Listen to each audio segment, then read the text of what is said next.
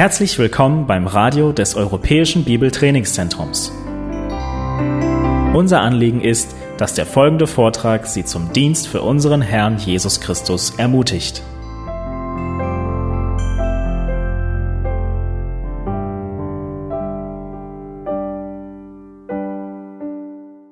Zu Beginn der Predigt heute wollte ich aus einer Jagdzeitschrift was vorlesen, Niedersächsischer Jäger. Und es gibt sehr viele interessante Sachen, die in den Yachtmarkt äh, vorgestellt werden. Es gibt Waffen, es gibt Jagdhunden unter anderem. Aber unter anderem gibt es Bekanntschaften. Das heißt, äh, die Suche nach einem Partner. Und ich möchte, da sind in diesen Aufgaben nur drei davon Ausgabe und ich möchte die vorlesen. Nette, bodenständige Jägerin, Anfang 60, sucht sympathische Partner und Jäger, eventuell nordöstlich Niedersachsen. Fragenzeichen dahinter. Zweite. Liebevolle Jäger aus dem Süden Brandenburgs, 28 Jahre alt und ortsgebunden, sucht liebenswerte Partnerin für einen gemeinsamen Lebensweg. Du solltest zwischen 25 und 30 Jahre alt sein natürlich und naturverbunden. Möchtest du mich näher kennenlernen? Über eine Antwort würde ich mich sehr freuen. Dritte Anzeige. Jäger, 32 Jahre alt, 1 Meter 85 Zentimeter groß, schlank, sportlich, mit Niveau und Verstand, gutem Beruf, geordneten finanziellen Verhältnissen und das Wichtigste kommt jetzt, eigenem Revier und Jagdhund. Und suche eine natürliche sowie sympathische Sie, die mich näher kennenlernen möchte. Also wir sehen hier, dass selbst die Jäger Ansprüche haben. Das heißt, die suchen nicht irgendjemanden, sondern ein, einen bestimmten Partner. Äh, erstens sollten sie die gleiche ähm, Leidenschaften haben wie sie, nämlich die Jagd. Und Sie stellen sich selbst dar, sie erzählen ein bisschen von sich selbst und manchmal sogar, was sie suchen. Und wir Christen sind nicht anders. Äh, Christen, die Single sind, machen sich Gedanken darüber, wie soll ich den richtigen Ehepartner finden? Wie soll ich den Partner finden, der zu mir passt? Wie soll ich den Partner finden, den Gott selbst hoffentlich für mich ausgesucht hat? Und so, wir wollen die Predigreihe aus 1. Korinther fortsetzen heute. Ich habe euch letzten Sonntag gesagt, ich, ich wollte 1. Korinther 7 zu Ende predigen, damit wir endlich aus diesem Kapitel rauskommen und mit Kapitel 8 beginnen konnten. Aber ich hatte ein schlechtes Gewissen am Ende der Predigt letzten Sonntag. Ich habe nämlich in der Predigt das getan, was äh, wir Amerikaner meinen, wenn wir sagen, der hat mir abgebissen, als er kauen konnte. Das heißt, ich hatte mir mir vorgenommen, letzten Sonntag in der Predigt, als ich tatsächlich schaffen konnte. Es gab viel zu erklären äh, in 1. Korinther 7 ab Vers 25 bis Vers 40. Und ich zum Schluss blieb sehr wenig Zeit für die Anwendung übrig. Und ich hatte in zwei Minuten versucht, die Anwendung für Singles aus heutiger Sicht zu bringen und das war ungenügend. Deswegen wollte ich heute den Text mit euch nochmal lesen, die Predigt von letzten Sonntag äh, kurz und bündig zusammenzufassen und dann die Anwendung wollte ich heute Morgen für Singles fortsetzen. So lasst uns den Text nochmal gemeinsam lesen. 1. Korinther 7, wir lesen ab Vers 25.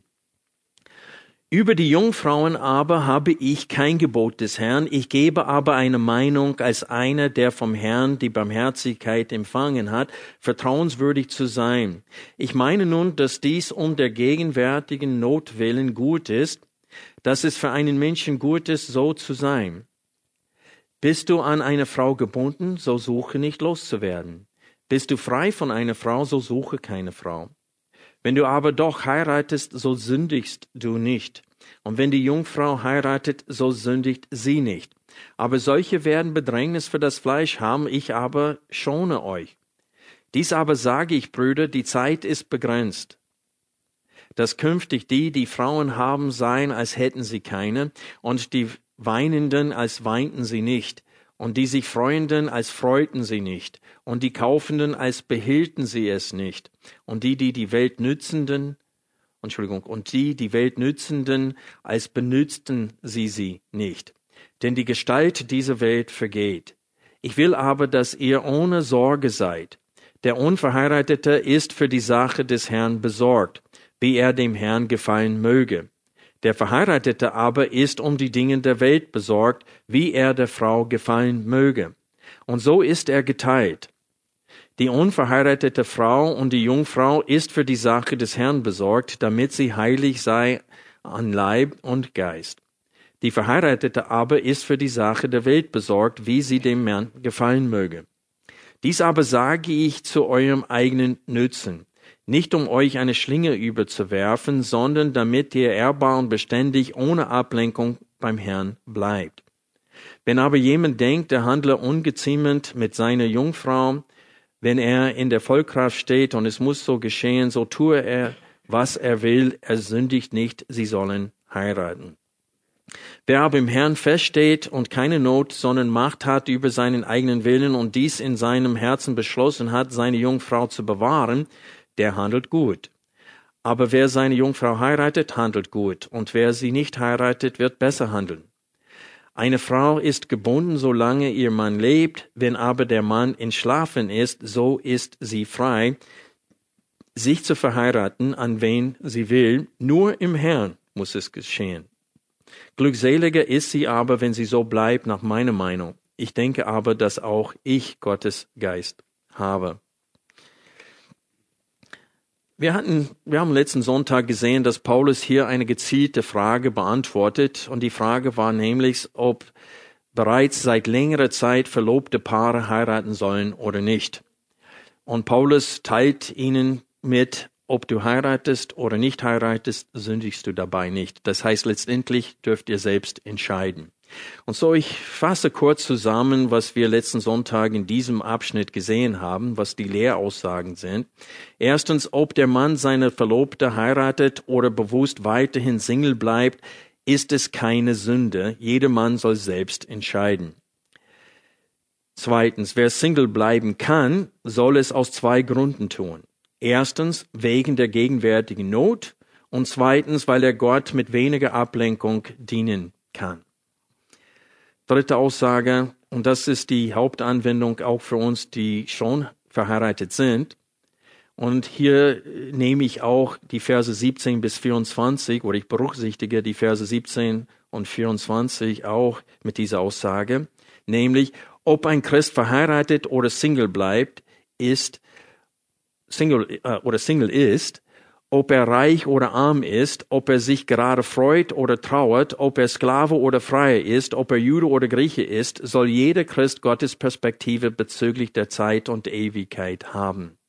Jeder Christ soll im Licht des ewigen Ratschlusses Gottes leben, so dass sein Status in diesem Leben stets zweitrangig ist.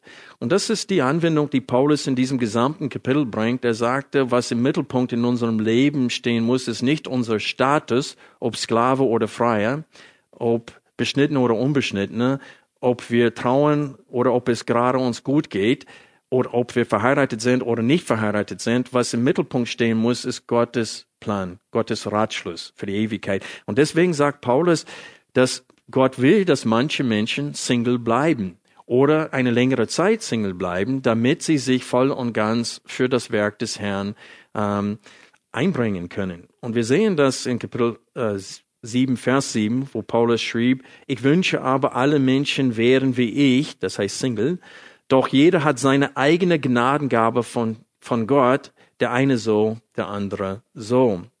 Und ich weiß, dass wir haben Singles, die heute in unserer Gemeinde sind und die vielleicht auch per Livestream die Predigten sich anhören, die sich fragen, habe ich diese Geistesgabe oder nicht? Und manche, ich würde sagen, die meisten hoffen, dass sie diese Gnadengaben vom Herrn nicht empfangen haben. Die sagen, das wäre keine Gnadengabe, sondern ein Fluch. Äh, wenn du so denkst, dann hast du diese Gnadengabe nicht. Das will ich euch klar und deutlich sagen. Hier geht es um Menschen, die keinen Drang haben, durch Gottes Gnade zu heiraten. die können von sich aus darauf verzichten und die können sich deswegen auch für den Herrn dienen. Es ist äh, in der Regel Gottes Wille, dass Menschen heiraten. Und deswegen wollte ich auch außerhalb von 1. Korinther 7 einige Bibelstellen heranziehen heute, damit wir verstehen, was Gott allgemein zu Singles sagt. Paulus behandelt hier nur eine spezifische Frage, nämlich, was ist mit verlobten Paaren? Die Eltern haben schon längst geregelt, dass sie heiraten sollen. Die sind verlobt und der Mann soll sich langsam entscheiden wann die Hochzeit stattfinden soll. Das ist die Frage, die Paulus behandelt hier in 1. Korinther 7. Aber das betrifft viele Singles in der jetzigen Zeit nicht. Die sind nicht verlobt, die wünschten sich, dass sie verlobt wären. Und gerade diese Situation in der jetzigen Zeit möchte ich auch anhand von anderen Bibelstellen heute äh, ansprechen. Erstens, allgemein in der Bibel ist es eindeutig, dass für die meisten Menschen will Gott, dass sie heiraten. Wir sehen das gleich in der Schöpfungsgeschichte. In 1. Mose 2, Vers 18 hat Gott äh, schon davor mehrmals gesagt, und Gott sah, dass es gut war, und Gott sah, dass es gut war, und Gott sah, dass es gut war. Aber dann hat er gesagt, es gibt etwas, was nicht gut ist, nämlich, dass der Mensch allein sei. Gott hat uns unterschiedlich geschaffen als Mann und Frau, dass wir einander ergänzen und damit wir innerhalb der Ehebeziehung äh, Gott verherrlichen. Und wir sehen auch in dem Befehl, seid fruchtbar und vermehrt euch, dass man das auch nicht alleine tun kann. Ähm, und so es ist durchaus der Wille Gottes in den meisten Fällen, dass seine Kinder äh, auch anderen Kindern von Gott äh, heiraten. Wir sehen das auch zum Beispiel in 1. Korinther 7 bezüglich einer Witwe und das gilt auch für Singles. Glück äh, steht hier, nur im Herrn muss es geschehen. Das heißt, wenn ein Mensch heiratet und er gläubig ist, dann muss er einen gläubigen Partner heiraten. Aber ich möchte, wie gesagt, äh, Weisheit aus Gottes Wort weitergeben an Christen, äh, an Singles auch heute. Und ich möchte dabei betonen, dass auch wenn das Ziel ist es, einen gläubigen Partner zu heiraten, sollen wir auch dafür sorgen, dass dieser Mensch auch zu uns passt. Und so, ich möchte einige Punkte weiter an euch äh, geben heute. Und wir beginnen mit der Aussage, sobald du für dich festgestellt hast, dass Gott dir die Gnadengabe des Single-Seins nicht gegeben hat, sollst du aktiv nach einem Partner suchen. Und natürlich sollte man das ohne Verzweiflung tun. Und das ist, worum es geht in der heutigen Predigt. Wir leben in einer Kultur, in der die Eltern das für uns nicht regeln. Damals war das eher üblich. Wenn man heiraten wollte, hat man den Eltern gesagt, ich will heiraten und der Vater sagt, okay, ich, ich kümmere mich darum. Und wir leben nicht in so einer Kultur. Äh, man muss selbst etwas tun in der jetzigen Zeit, um dann den richtigen Partner zu finden. Und wenn ich, wenn ich ein, in wenigen Worten den Inhalt der heutigen Predigt zusammenfassen würde, würde ich sagen, es geht um aktives Warten. Es geht hier um aktives Warten. Während wir auf Gott warten, dass er uns den richtigen Partner schenkt, was soll ich in der Zeit tun? Und das ist die Frage, die zentrale Frage, die ich heute beantworten möchte, nämlich, was kann und soll ich als Single tun, um den richtigen Partner zu finden? Erstens, Gebet steht ganz oben. Ich hatte letzten Sonntag, weil ich eine gewisse An, äh, Anwendung im Kopf hatte, habe ich gesagt, man soll nicht einfach zusammensitzen, zu Hause sitzen und beten und erwarten, dass Gott dir einfach den Partner in den Schoß gibt. Aber, und das stimmt, aber ich wollte nicht damit sagen, dass das Gebet nicht zentral ist oder nicht das Wichtigste ist. Das Gebet ist das Wichtigste, was wir tun. Wir haben einen himmlischen Vater, der durchaus in der Lage ist, für uns zu sorgen und uns zu helfen, den richtigen Partner zu finden. Und wir müssen Geduld darin üben, dass wir auf ihn warten in dieser Sache. Und so das Gebet steht ganz oben. Das ist das Erste und das Wichtigste und das, was wir ständig und dauerhaft tun sollen, wenn wir Single sind. Wir sollen unserem Vater bitten. Aber wir bitten Gott nicht um irgendeinen Partner, sondern für einen Partner, der einen ernsthaften Glauben hat und mit, mit uns kompatibel ist. ist, ich sehe in manchen Gemeinden, wenn eine Mitglied werden will, es scheint mir, als ob die einzige äh, Voraussetzung ist, ob er einen Puls hat. Wenn er am Leben ist, dann darf er Mitglied werden. Es, er muss nicht gläubig sein, der kann in der Sünde leben, es ist völlig egal. Und manche Christen denken auch so, Hauptsache, er hat einen Puls. Äh, ich will einfach heiraten und die Ansprüche sind Hauptsache gläubig. Aber was ist, wenn er ein Pfingstler ist und du bist kein Pfingstler? Was ist, wenn er glaubt, dass es immer noch Zeichen und Wunder gibt und dass es eine Sünde ist, wenn ein Christ zum Arzt geht, zum Beispiel? Und du diese Überzeugung nicht hast, dann seid ihr lehrmäßig nicht kompatibel. Es ist nicht Hauptsache Christ. Hauptsache, dass er ein ernsthafter Christ ist und dass er eine, eine, eine gesund, die gesunde Lehre, die in der Bibel ist, daran glaubt. Sonst ist er nicht gesund im Glauben. Und das ist öfters, werden Christen verzweifelt, die denken langsam, oh, ich bin schon 31. Es ist höchste Zeit, dass ich den Partner finde. Und man nimmt einfach endlich einen Christ, der äh, Interesse für sie zeigt. Und das ist nicht richtig. Wir sollen beten, dass Gott uns einen, einen ernsthaften Gläubigen als Partner schenkt, der wirklich zu uns passt, der mit uns kompatibel ist. Vor allem, wie gesagt, in der Lehre, in der Lehre der Gnade. Also die Bibel lehrt eindeutig, dass der Mensch nicht aus Werken gerechtfertigt wird und dass kein Mensch Gott sucht und dass Gott mehr tut als nur das.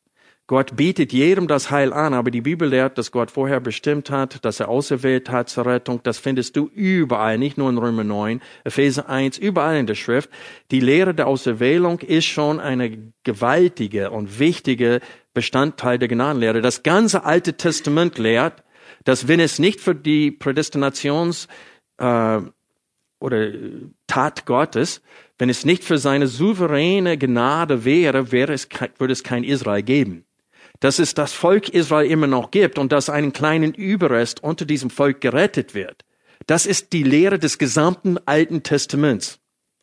Und dann in Römer 9 bis 11 lehrt Paulus, dass wir genau auf diese Art und Weise aus den Nationen auch gerettet werden. Und das ist übrigens die Frage der Gerechtigkeit in Römer 9, nämlich ist es gerecht, dass Gott so viele Heiden jetzt rettet, die ihn nicht mal suchen, und so wenig Juden rettet, die ihn äh, auch wenn es nach falscher Art ist, mindestens suchen sie ihn. Und Paulus sagte, nein, das ist nicht ungerecht. Gott rettet einen Überrest aus den Juden und aus den Nationen. Und das ist die Definition der Gnade. Die Rolle des Vaters in der Rettung ist eine wichtige Rolle. Und die ist nicht nur, dass er seinen Sohn für uns geopfert hat. Das hätte uns nichts genützt, wenn er nicht auch noch einen Schritt weiter ge ge äh, gegangen wäre in seine Gnade, indem er sich dafür entschieden hat, nach seinem ewigen Ratschluss Menschen mit seiner in seiner Vollmacht zu retten. Und so es ist nicht egal, ob dein Ehepartner daran glaubt oder nicht.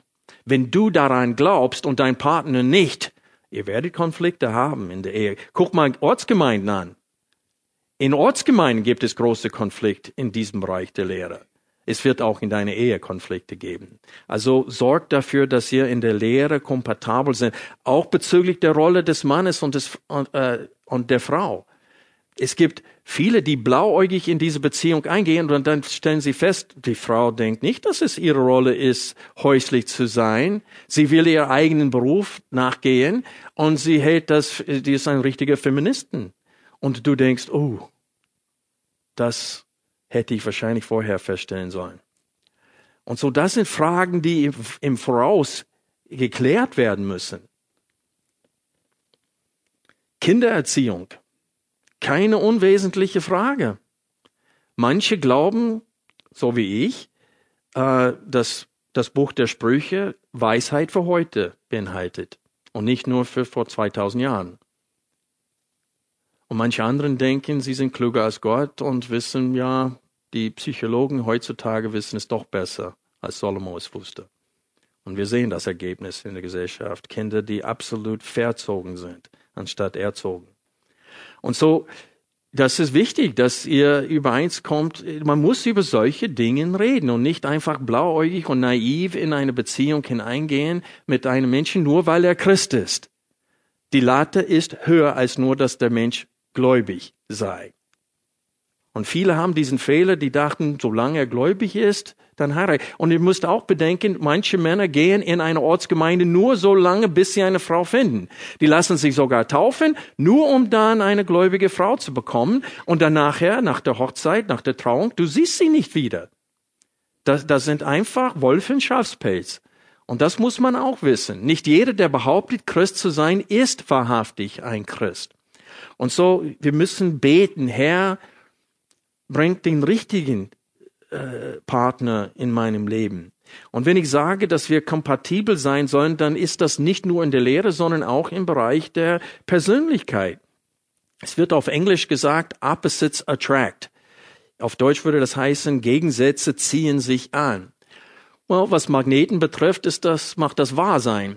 Aber was Menschen betrifft, die schleudern sich durch die Gegend. Also es ist, ich erlebe das so oft, dass Christen sehr unglücklich in ihre Ehen sind. Und teilweise, weil sie von Grund auf völlig unterschiedlich sind in der Persönlichkeit.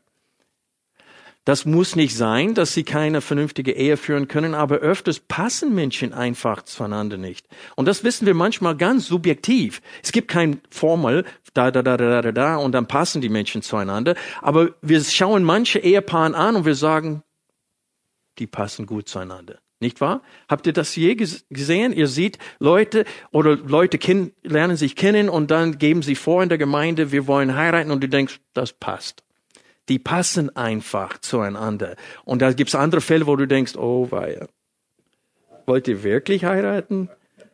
Oh, das wird nicht gut ausgehen. Ähm, und das ist das, was man eher subjektiv weiß. Aber es sind Menschen, die einfach zueinander nicht kompatibel sind. Und natürlich, wenn du dich in, schon in so einer Beziehung befindest, dann musst du das Beste daraus machen. Aber wenn man vor der Wahl steht, dann muss man diesen Fehler nicht machen. Und man soll wirklich sich fragen, passen wir zueinander? Das heißt nicht, dass man unbedingt dieselbe Fußballmannschaft lieb hat. Äh, aber es heißt, dass man wirklich äh, einige Dinge gemeinsam haben und nicht völlig anders sind äh, in ihrer Lebensphilosophie, in ihren Auftreten. Manche Leute wollen nur zu Hause sein, manche anderen sind sehr abenteuerlich. Und es ist einfach wichtig, dass man sich fragt, sind wir nicht nur in der Lehre komp kompatibel, sondern sind wir von, als Mensch miteinander kompatibel. Und so, wir beten nicht allein für den richtigen Partner, sondern auch, dass Gott es verhindert, dass wir den falschen Partner heiraten. Und das ist, das gehört zum Gebet. Ich, als ich weiß noch, als ich Single war beim Militär, ich wollte so gerne heiraten. Ich bin mit 18 zum Glauben gekommen und dann wollte ich heiraten. Und ich, ich habe den richtigen Partner äh, längere Zeit nicht finden können. Und äh, weil ich hatte sehr hohe Ansprüche. Ich hatte dann, äh, es war mir klar, dass Gott mich zum Dienst als Missionar berufen hatte. Das wurde auch von Pastoren bestätigt. Und ich wusste, die Frau muss nicht nur gläubig sein. Sie muss bereit sein, wenn es sein muss, auch mit mir in den Dschungel zu gehen. Das heißt, die muss diese Hingabe haben und auch äh, bereit sein, äh, mir zu folgen, wo der Herr mich führt.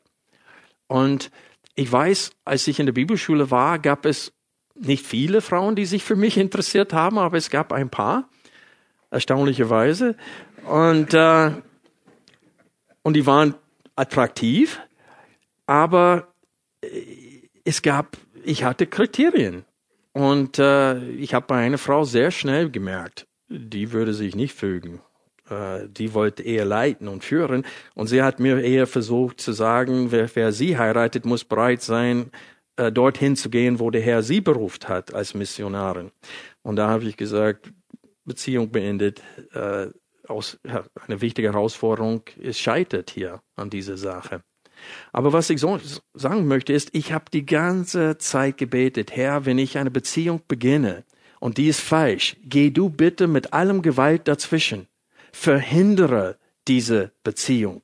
Und ich habe wirklich Gott gefleht, hilf mir geduldig zu sein, bis, bis die Frau, die du für mich vorgesehen hast, tatsächlich da ist. Bewahre mich, Herr, vor einer falschen Entscheidung. Ich hatte einen Albtraum gehabt ich hatte öfters geträumt, dass ich, äh, dass die einem Hochzeitsabend gehe ich dann im Hotelzimmer und die Frau, die ich gerade geheiratet hat, sie liegt da im Bett mit einer Zigarette in einer Hand und einer Flasche Bier in der anderen Hand und sagt, jetzt habe ich dich. Ich bin so oft wach geworden und gleich auf die Knie, aus dem Bett gestiegen, auf die Knie und habe Gott gefleht, Herr, bewahre mich vor solche eine Frau. Also hilf mir. Also das Gebet geht in zwei Richtungen. Herr, schenk mir den richtigen Partner und Herr, bewahre mich bitte für den falschen Partner. Das ist, wie wir beten. Und das ist die wichtige Rolle des Gebets. Und Gott erhört solche Gebete. Er ist ein, ist, er ist unser himmlischer Vater. Und Jesus hat gesagt, wer von euch, obwohl ihr böse seid, wenn sein Kind und ein Stück Brot bittet, würde ihn eine Schlange geben. Er sagte, ihr würdet das nicht machen. Wie viel mehr wird der himmlische Vater euch den Heiligen Geist geben, wenn ihr ihn darum bittet? Und Gott will uns nichts Gutes vorenthalten. Der hat selber gesagt, es ist nicht gut, dass der Mensch allein ist. Er weiß, was du durchmachst. Er hat dich geschaffen. Er weiß, was deine Bedürfnisse sind. Fleh ihn an, dass er dich bewahrt vor falschen Entscheidungen, bis er den richtigen Partner in deinem Leben hineinführt. Wir beten aber auch dafür, dass Gott uns hilft, die Zeit des Wartens auf den richtigen äh, Ehepartner sinnvoll zu nutzen. Das ist auch ein Gebetsanliegen. Und das führt uns zu dem zweiten Bereich des aktives oder des aktiven Wartens, nämlich bereite dich für die Ehe vor. Nütz diese Zeit, in der du Single bist, um dich, äh, um dich zu vorbereiten für die Ehe. Was meine ich damit? Ich meine, dass wir, dass es eine falsche Erwartung ist, wenn man meint, dass Gott dir einen Traumpartner schenkt, wenn du eines solchen Menschen nicht würdig bist. Du hast Ansprüche, aber auch, der, wenn du ein Mann bist, dann auch die Frau, die du heiraten solltest, die hat auch Ansprüche. Seh zu, dass du die erfüllst. Es ist, es ist wirklich, ich möchte das wiederholen an dieser Stelle, erwarte nicht, dass Gott dir einen Traumpartner schenkt, wenn du eines solchen Menschen nicht würdig bist. Du bist kein Einzelkind. Es gibt, es gibt manche Eltern hier auf Erden, die wissen, wow, mein Sohn ist für, für die Frau nicht gut, aber die ist für ihn gut. Und die wollen, dass er unbedingt diese Frau heiratet, aber Gott denkt nicht so. Gott sieht, du willst heiraten, aber er, er versteht, welche Mangel in deinem Leben sind. Und die gläubige Frau ist auch seine Tochter. Und er will nicht seine Tochter einem Mann geben, der diese Frau nicht würdig ist. Und so, wir müssen in dieser Zeit, wo wir Single sind, müssen wir dafür sorgen, dass wir weiterkommen im Glauben, dass wir in der Lehre gesund werden, dass wir wachsen, dass wir in unserer Hingabe dem Herrn gegenüber wachsen, so dass wir eine ganze Sache mit dem Herrn machen, so dass wir würdig sind eines gottesfürchtigen Ehepartners. Gott möchte einem Kind, der unzuverlässig ist, der ungehorsam ist, der rebellisch ist in seinem Verhalten ihm gegenüber, nicht eine tüchtige, fleißige, gottesfürchtige Frau geben. Es ist einfach so. Und auch umgekehrt. So bereite dich für die Ehe vor. Erstens, sorge dafür, dass du einen lebendigen Glauben hast. Diene dem Herrn mit allem, was du bist. Wenn es möglich, suche nach Möglichkeiten, dem Herrn zu dienen. Auch wenn das nur das ist, dass man für den Weihnachtsbasar Tische aufstellt und den Raum äh, vorbereitet. Wo du dich einbringen kannst, bring dich ein. Zweitens, mach dich attraktiv, indem du erstens ein freudiger und zufriedener Christ bist. Es ist ein Befehl übrigens an mehreren Stellen in der Bibel, freut euch alle Zeit. Du bist kein gesunder Christ, wenn du kein fröhlicher Mensch bist. Und ich möchte euch etwas sagen. Kein Mensch möchte den Rest seines Lebens mit einem depressiven Menschen verbringen.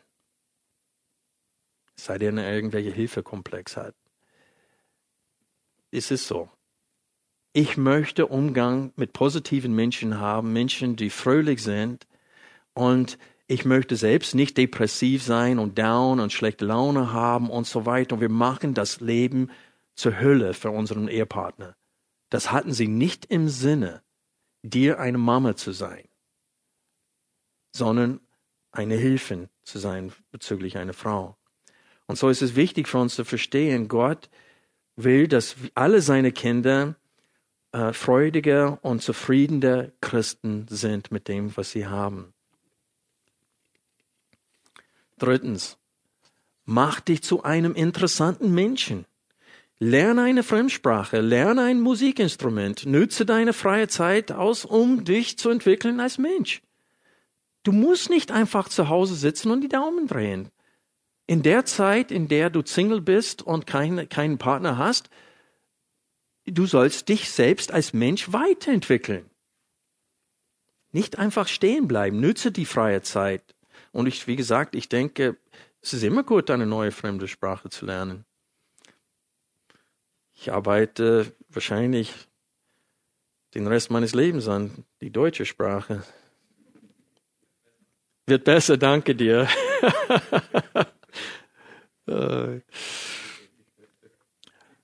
Viertens, achte auf deinen Körper. Ich weiß, dass man denkt, es gibt sogar Christen, die glauben, dass es Sünde ist, wenn du Sport betreibst. Aber wir müssen bedenken, das Leben früher war härter. Man ging überall zu Fuß hin. Es gab keine Autos und so weiter. Sie, wenn sie irgendwo hingegangen sind, gingen sie zu Fuß. So als Paulus schrieb, dass die, diese körperliche Übung, die viele machen, dass das äh, nicht viel Nützen hat, der hat das gesagt zu einer Zeit, wo jeder handwerklich unterwegs war, wo man geackert hatte auf dem Ackerfeld, wo man gearbeitet hat. Man muss Brennholz schneiden, man muss äh, den Acker bebauen, man hat körperlich hart gearbeitet. Und wir leben in einer Zeit, wo wir am PC sitzen oder in unserem Lieblingssessel und wir werden immer breiter. Und das Problem ist, ist, dass wir, wir achten auf unseren Körper nicht. Und es ist naiv zu denken, dass in der Ehe es keine romantische Liebe geben sollte. Man braucht nur Hohelied lesen. Auch im Buch der Sprüche beschreibt es dieses, dieses Wunder der Liebe, der romantischen Liebe zwischen einem Mann und einer Frau. Und das Äußerliche spielt eine Rolle dabei. Wir dürfen nicht naiv sein und denken, wir können, auch die, die verheiratet sind, lass dich nicht gehen.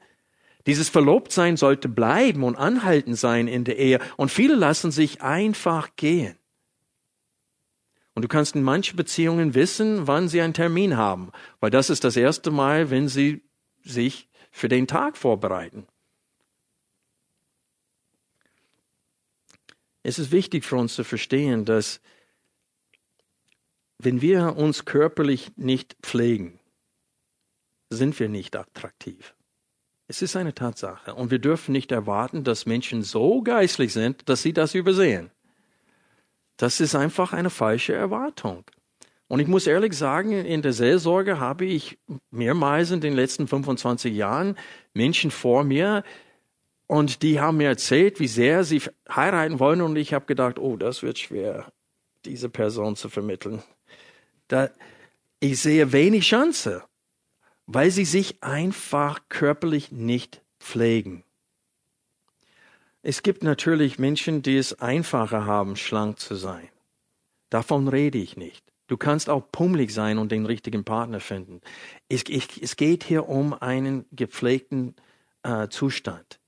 Und man darf sich einfach nicht gehen lassen. Lies mal Hohelied. Da gibt es gegenseitige Bewunderung des Äußerlichen. Und das ist auch nicht unwesentlich bei der Entscheidung, wen ich heirate. Die romantische Liebe hat auch Ansprüche. Und außerdem, wenn man undiszipliniert mit, mit der Körperpflege umgeht, ist man meistens auch in anderen Bereichen des Lebens undiszipliniert. Es ist nicht immer so, aber öfters, wenn, wenn man sich körperlich gehen lässt, lässt, schaut man nur sein Schlafzimmer an und dann siehst du, okay, das Problem ist nicht nur das eine, es geht in anderen Bereichen. Und so, deswegen sage ich, es ist kein christliche Tugend, wenn man einfach sagt, es ist egal, wie ich aussehe. Natürlich können Menschen übertreiben damit. Es gibt Menschen, die ihr Aussehen ist alles für sie. Es ist zum Götzendienst geworden. Das gibt's auch. Aber wir reden von dem Fall, wo Menschen heiraten wollen, aber äh, lassen sich einfach äh, gehen und sind einfach nicht diszipliniert in ihrem Leben. Ich möchte an dieser Stelle wiederholen, was ich vorhin gesagt habe, nämlich erwarte nicht, dass Gott dir einen Traumpartner schenkt, wenn du eines solchen Menschen nicht würdig bist. Sorg dafür, dass die charakterlichen Eigenschaften bei dir vorhanden sind, die du in deinem Partner sehen möchtest. Und das ist, wie wir diese Zeit, das ist, was ich unter aktives Warten verstehe. Wir nützen die Zeit aus, um uns zu verbessern als Christen und als Menschen. Unter aktives Warten verstehe ich auch, dass du dir Gedanken machst oder machen sollst, wie du den richtigen Partner kennenlernen kannst. Sicherlich sollen wir dies nicht verzweifelt tun. Wir beten dafür, dass Gott unsere Gedanken leitet und uns vor schlechten Gedanken bewahrt. Aber es ist nicht grundsätzlich verkehrt, und hier kommt es, wenn ein Christ außerhalb der eigenen Ortsgemeinde einen Partner sucht. Also der Teich ist ziemlich klein bei uns. Und es gibt manchmal nicht genug Fische im Teich. Es ist einfach so.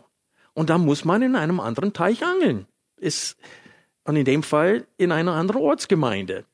Und ich weiß, das ist sehr äußerst, das ist äußerst unangenehm. Einer hat mir neulich gesagt, ja, aber wenn ich da in eine andere Gemeinde aufkreuze als Single, die wissen ganz genau, warum ich da bin. Und meine Frage ist, und wie ist das zum Nachteil? Wie ist das zum Nachteil? Das ist ein Vorteil. Dann weiß jeder, warum du da bist.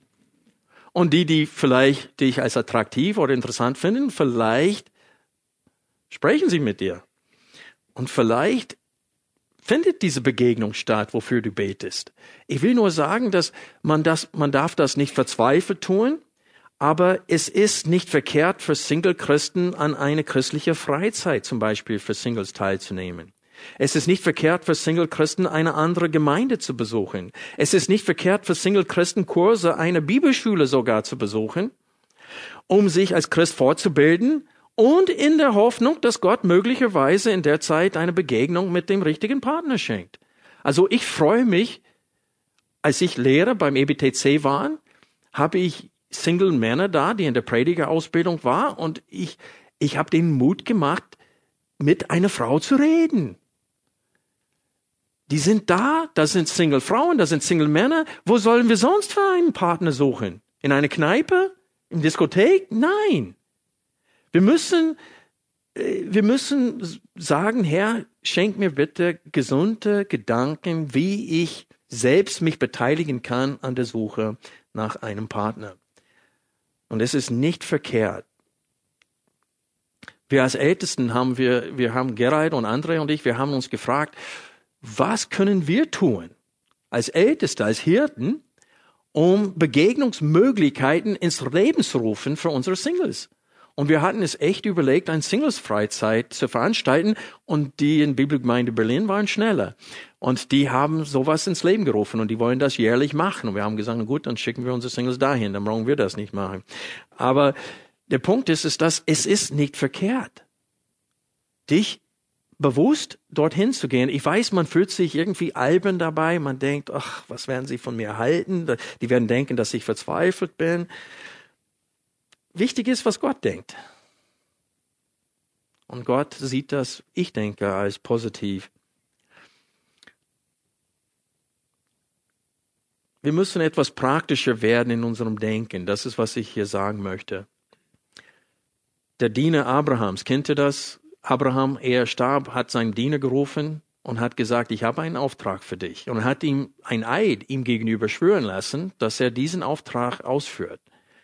Und er hat ihm gesagt, er soll zurück in seine Heimat gehen und soll eine gläubige Frau für seinen Sohn Isaac finden. Und der ist dahin gegangen. Und er hat nicht rumgefackelt.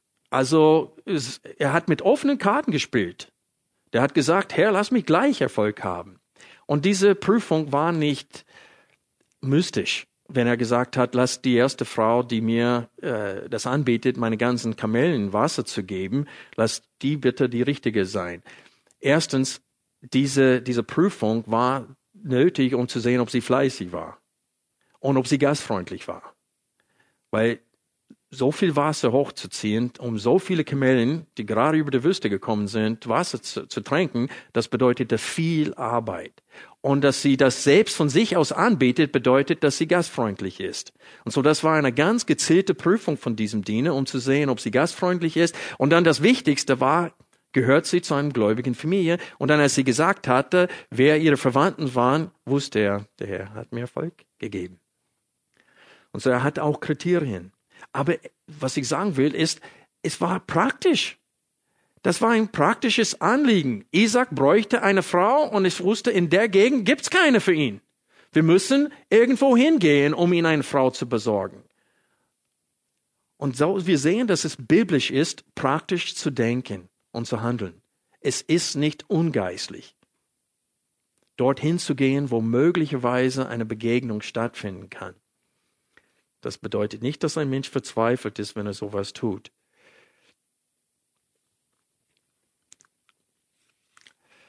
Die Kultur, in der wir leben, mag anders sein als die Kultur zur Zeit Abraham. Aber das Anliegen ist dieselbe.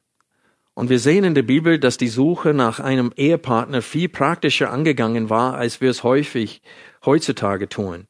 Wir müssen uns fragen, ob es aufrichtiger ist, so zu tun, als ob man nicht auf der Suche ist, wenn man in der Tat in der volle Hoffnung darauf lebt, als wenn man offen zugibt, ja, ich bin auf der Suche.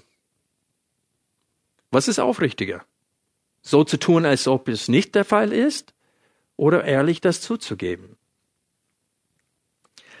Wie gesagt, wir sollen nicht verzweifelt suchen, aber wir sollen mit offenen Karten suchen. Und anhand der Geschichte des aktiven Suchens nach einer Frau für Isaac können wir wissen, dass es durchaus in Ordnung ist, wenn Eltern und Freunde aktiv mitsuchen. Ich habe in meinen Notizen ein Smiley-Face danach gemacht, weil es gibt Menschen, die gerne Matchmaker spielen. Ich weiß nicht, ob es einen Begriff auf Deutsch dafür gibt. Matchmaker? Heiratsvermittler. Hä? Nochmal? Ich weiß nicht. Ich habe es nicht. Jedes Mal, wo ich gefragt habe, habt ihr es gleichzeitig gesagt und ich habe euch nicht gehört. Aber wer diese Film ähm, äh, Anne Tefke gesehen hat, auf Englisch Fiddler on the Roof, es gab eine Frau, eine Tante, die Matchmakerin war und die sollte äh, Leute zusammenbringen. Und es gibt Christen, die gerne diese Rolle übernehmen. Manche sind dafür geeignet, äh, die meisten nicht. Ähm, aber es gibt Freunde, die es gut mit uns meinen und die denken, oh, ich, ich kenne jemanden, der zu ihnen gut passen würde. Und die laden sie beide zu sich ein. Da ist es nichts verkehrt. Wenn du ein Grillparty veranstaltest und zwei Singles einlädst, ist kein, vielleicht funkt es, vielleicht funkt es nicht. Aber man kann es probieren. Und das ist nicht verkehrt. Das ist einfach praktische, äh, ein praktisches äh, Vorangehensweise. Eltern können für ihre Kinder beten, aber die können auch Situationen ins Leben rufen, wo sie meinen, es konnte passen. Natürlich müssen die jungen Leute ihren Anteil auch bei solchen Begegnungen tun und den Mund aufmachen und miteinander reden, was auch nicht immer einfach ist. Manche sind sehr, sehr schüchtern und man muss das einfach überwinden. Ähm, an dieser Stelle möchte ich eine Anwendungsfrage stellen. Was ist mit Internetplattforms? Ich hatte die Predigt begonnen heute mit dieser Anzeigen in der Jagdzeitschrift, aber was ist es, wenn es so christlichen Plattformen im Internet gibt, wo Menschen, es gibt diese Singles mit Niveau, es gibt Parship, also überall sieht man Werbungen dafür. Wir wissen, dass nicht nur Christen haben ein Problem, einen Partner zu finden. Viele Ungläubige suchen auch nach, äh, nach einem Partner und ich werde öfters gefragt, dürfen wir Christen ein Profil erstellen und das im Internet setzen, auf so eine, eine Internetseite? Well, ich möchte diese Frage jetzt beantworten. Erstens möchte ich sagen, dass es keine Sünde ist. Ich sehe nirgendwo in der Schrift, dass das verboten wird. Und das bedeutet nicht sofort, dass der Mensch verzweifelt ist. Es bedeutet, dass der Mensch einfach zu der Gesinnung gekommen ist, zu der Überzeugung gekommen ist, ich muss was tun. Ähm, ich versuche auf diese Art und Weise den richtigen Partner kennenzulernen. Aber es gibt Vorteile und Nachteile und die Vorteile und Nachteile möchte ich aus meiner Sicht äh, darstellen. Erstens die Nachteile dieser Art des Suchens. Erstens, Menschen sind oft unehrlich, wenn sie sich per Internet darstellen. Sie stellen sich öfters dar, besser als sie in Wirklichkeit sind. Sie haben ein Vorbild oder ein Traum oder eine Vorstellung von wie sie gerne sein würden und diese Vorstellung stellen sie im Internet, nicht wie sie in Wirklichkeit sind. Und es ist öfter so, du brauchst nur Facebook, Leute per Facebook kennen und dann in der, in der, im Echten kennen und weißt du, dass die Menschen ein ganz falsches Bild von sich dargestellt haben. Und das kommt häufig vor. Und so, man muss wissen, dass das, was man an diesem Profil liest, nicht immer wahr ist. Äh, zweiter Nachteil ist es nicht unbedingt sehr romantisch, wenn man seine Checkliste erstmal durchgeht. Ähm, ich suche eine Frau, die das, das, das, das und das und das ist. Und die Frau liest das und sagte, hm, das könnte zu mir passen, aber es ist nicht unbedingt sehr romantisch, diese Art des Vorgangs. Aber es ist auf jeden Fall praktisch. Welche Vorteile bringt sich mit dieser Art der Suche? Well, erstens, man erhöht die Chancen, den richtigen Partner kennenzulernen. Es ist nicht, als ob Gott das, diese Begegnung nicht selbst gestalten kann, ohne, aber es wäre es, wer kann das ausschließen, dass Gott gerade sowas benutzt, um Menschen, ähm, um eine Begegnung zwischen Menschen zu bewirken? Es würde vielleicht manche von euch überraschen, es zu wissen, aber einige Paare in unserer Gemeinde haben sich auf diese Art und Weise gefunden und sie führen eine gute und glückliche Ehe. Das heißt nicht, dass das, es gibt wahrscheinlich welche, die geheiratet haben und führen keine glückliche und gute Ehe. Aber ich will nur sagen, dass es gibt Christen in dieser Gemeinde, die sich auf diese Art und Weise gefunden haben. So, man erhöht die Chancen, den richtigen Partner kennenzulernen. Zweitens, man kann, auch wenn es nicht besonders romantisch ist, einige wichtigen Fragen vorab klären. Du kannst sagen, ich, hier ist, was ich glaube aus der Bibel. Und du sagst, und wenn du sagst, ich glaube an die Auserwählungslehre, hast du gleich 99,9 Prozent aller Menschen von dir gestoßen. Ähm, selbst im Land der Reformation ist leider so. Aber diese ein Prozent, das übrig bleibt und sagt, ich will dich trotzdem kennenlernen, ähm, äh, hast du eine wichtige Frage vielleicht im Voraus geklärt. Ähm, wenn man sagt, ich bin nicht charismatisch, ich glaube nicht, dass die Gabe des Sprachenredens für heute gilt. Da hast du auch gleich aussortiert. Und, und so, das ist ein Vorteil, äh, meiner Meinung nach, wenn man nach dieser Art und Weise sucht. Und beiden ist es klar, wenn sie sich treffen, welche Hoffnung sie haben. Weil sie wissen, wir beide suchen aktiv, wir beide nehmen das ernst, wir beide wollen einen Partner finden und von Anfang an geht es um, nicht um Nebensache, sondern um, die wollen diese Frage klären. Sind wir füreinander geeignet oder nicht? Das sind die Vorteile. Aber wenn man sich dafür entscheidet, auf diese Art und Weise zu suchen, möchte ich einige Richtlinien geben, die nicht in der Schrift unbedingt vorkommen. Well, das erste auf jeden Fall kommt in der Schrift vor. Und das ist nämlich, sei ehrlich das Gebot der nächsten Liebe gilt immer noch.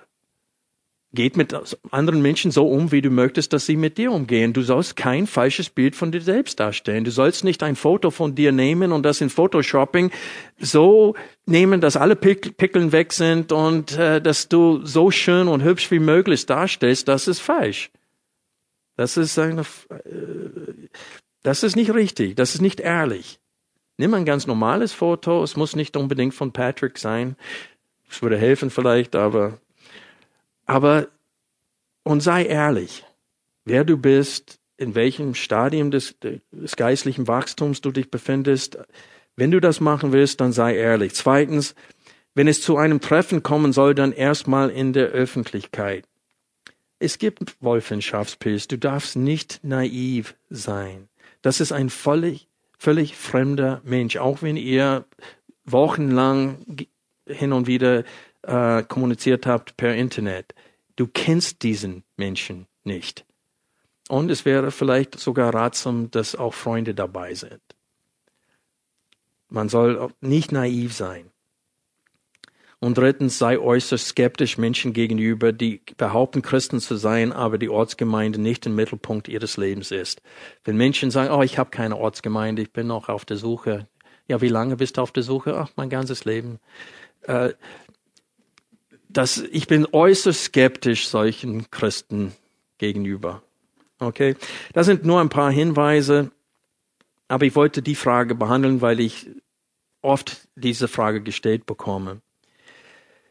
Ich möchte noch einen wichtigen Bereich des aktiven Wartens zum Schluss der Predigt heute noch betonen. Und das ist, verachte die Beratung von geistlichen Menschen nicht. Ich habe gerade ein bisschen Beratung gegeben. Verachte bitte diese, diese, diese Beratung äh, nicht. Gott schenkt dir Menschen in deinem Leben, ob das deine Eltern sind, ob das die Hirten der Ortsgemeinde sind, ob das einfach weise Freunde sind, die kennen dich und deine Schwächen, deine Probleme und sie können dir guten Rat geben. Du lernst jemanden kennen, dann lädst du sie ein, bei den Eltern zu sein, dass die Eltern diesen Menschen kennenlernen. Ich kenne einen Mann in unserer Gemeinde, der auf Rat seiner Eltern und auf Rat seiner Freunde eine Beziehung beendet hatte. Und erst etwa zehn Jahre später hat er geheiratet und der sagt mir selbst, ich bin so glücklich, dass ich auf diesen Rat gehört habe. Auch es hat lange gedauert, bis der richtige, Partner da war, aber ich bin so froh, dass ich gewartet habe. Und so, ich möchte euch wirklich aufs Herz legen, verachte die Beratung von geistlichen Menschen nicht. Die sehen, die sind objektiver als du. Wir kommen jetzt zum Schlusswort. Ich möchte zuerst die Anwendung für die bereits Verheirateten nennen. Was können wir für die Singles unserer Gemeinde tun? Well, ich habe schon gesagt, wir sollen für sie beten. Und wie ich gesagt habe, wenn der Herr es so führt, dass ihr Begegnungen ins Leben ruft, das ist auch nicht schlecht. Das ist äh, auch in Ordnung. Eine Ermutigung für Singles noch als ich äh, frisch aus der Bibelschule war, gab es einen Mitschüler gewesen, der war ein paar Jahre jünger als ich und der war in derselben Geme Ortsgemeinde äh, wie ich und der wollte unbedingt heiraten. Und ich wusste, wie es ihm ging, weil es mir auch vor, der, vor dem Heirat äh, so ging. Und er kam zu mir und er hat sein Herz ausgeschüttet und ich wusste, das hat er auch bei jedem anderen getan. Er hat das, er hat mit je, das war das einzige Thema, Thema, worüber er reden konnte. Oh, ich bin unglücklich, ich möchte heiraten, ich bin so einsam. Und, und er wirkte so verzweifelt dadurch. Ich habe ihm Folgendes an Rat gegeben. Erstens habe ich ihm gesagt, hört auf, mit jedem darüber zu reden. Du kannst mit mir reden, gerne darüber, aber du sollst nicht mit jedem darüber reden, weil verzweifelt sein ist äußerst unattraktiv. Du sollst nicht verzweifelt sein. Wenn jeder denkt, dass du verzweifelt bist, dann bist du für sie sowieso unattraktiv. Und zweitens, und das ist das, was schwierig ist. In seinem Fall, ich habe gesehen etwas, das das hindert, dass er den richtigen Partner findet. Der war als Mann etwas weiblich. Sein Auftreten war sehr weiblich. Der war, ich weiß nicht, wie man das beschreiben soll ich habe einfach gemerkt, der war nicht männlich genug. Und ich sage nicht, dass jeder wie Esau sein muss in der Bibel, der ein Jäger ist und alles. Man kann wie Jakob sein, der gerne in der Küche kocht und so weiter. Das ist alles in Ordnung. Aber er war auch körperlich schwach und ich habe ihm einfach gesagt, ich möchte dir eine ganz praktische Anweisung geben. Jeden Tag 50 Liegestütze. Man merkt, dass mein Vater Maurer war und dass ich vier Jahre bei dem United States Marine Corps war. Aber so bin ich geprägt und ich habe ihm das aufs Herz gelegt und er fing an, jeden Tag 50 Liegestütze zu machen und das hat sich sehr, sehr schnell bemerkbar bei ihm gemacht. Und dann habe ich ihm das, was ich vorhin gesagt habe, mach dich interessanter als Mensch, lerne Musik, äh, lerne eine Fremdsprache, tue etwas und da fing er auch damit an. Und dann habe ich ihm auch gesagt, besuche christliche Veranstaltungen, wo andere Singles dabei sind. Und das, hat er getan. Und innerhalb von sechs Jahren hat er seine jetzige Frau kennengelernt. Sechs Monaten, nicht sechs Jahren. Innerhalb von sechs. Sollte eine Erfolgsgeschichte sein. Ja. Innerhalb eines halben Jahres hatte er seine jetzige Frau kennengelernt und die passen super zueinander. Und wir haben uns damals, Lind und ich, uns sehr gefreut für dieses Pärchen. Und äh, der hat das mit dem Sportbetreiben ein bisschen übertrieben nachher. Der macht Marathons und alles Mögliche jetzt. Aber was ich sagen will ist, man kann aktiv warten. Man muss nicht einfach zu Hause sitzen und warten, bis Gott ein Wunder tut. Äh, es ist schon ein Wunder Gottes, es ist schon ein Geschenk Gottes, wenn zwei Christen sich finden, die wirklich zueinander passen. Das heißt natürlich nicht, dass sie keine Probleme in der Ehe haben werden. Auch wenn ihr füreinander kompatibel sind, in der Lehre und in der Persönlichkeit, werdet ihr trotzdem Herausforderungen haben. Das Eheleben ist ständig eine Herausforderung, weil wir alle das Fleisch haben, das sündige Fleisch. Und wir müssen alle ständig investieren in diese Beziehungen. Das, die, den Eindruck wollte ich nicht vermitteln, dass wenn du den richtigen findest, dann wird alles glatt laufen. Das ist, das stimmt nicht. Aber einige Dinge werden vielleicht besser laufen als sonst. Und zum Schluss möchte ich noch sagen, es gibt Menschen, die länger warten müssen als anderen. Mein Freund musste nur sechs Monate warten, aber ich kenne äh, einen Mann, der fast zehn Jahren warten musste. Aber er würde euch heute sagen, ich bin froh. Und das hat er mir mehrmals im Laufe der Jahre gesagt. Ich bin so froh, dass der Herr mich davor bewahrt hatte, früher zu heiraten, weil die Frau, die ich jetzt habe, ich kann mir das Leben ohne sie nicht vorstellen. Dieser Mann sitzt in unserer Mitte heute. Also aktives Warten ist auch ein Warten. Das möchte ich zum Schluss der Predigt heute betonen. Aktives Warten ist dennoch Warten. Du wartest ohne Verzweiflung, bis Gott, der alles viel besser weiß als du, dir den richtigen Partner schenkt. Und dann du bittest, Herr, zeige mir das grüne Licht. Mach es mir klar, ob ich es wagen soll, diesen Menschen zu heiraten.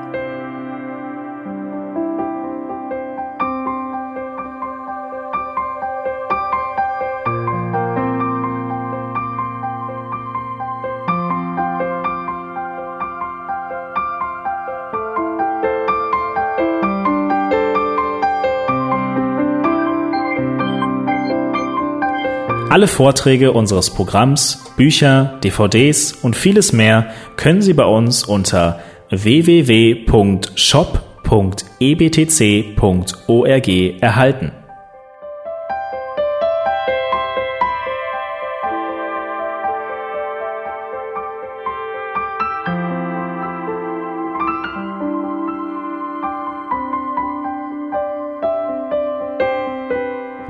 Radio Neue Hoffnung ist frei und ohne Werbung nur aufgrund Ihrer Spenden möglich. Wenn Sie weitere Informationen dazu finden möchten, wie Sie Radio Neue Hoffnung unterstützen können, besuchen Sie die Webseite www.rnh.de.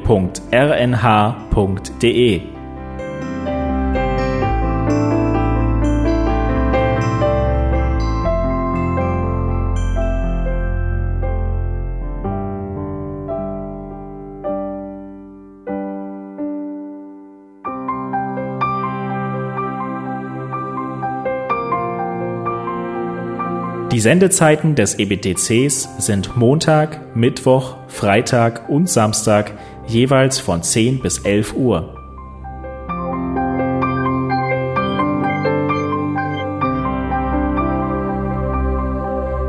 Sie finden uns im Internet unter www.ebtc.org.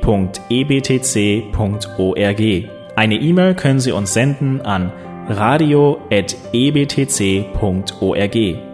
Telefonisch erreichen Sie uns unter 0049 3060 988 610.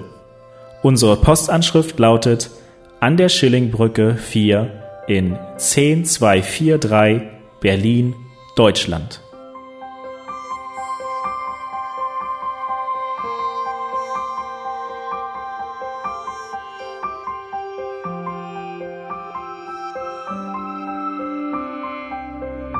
Auf Wiederhören und bis zum nächsten Mal beim EBTC Radio.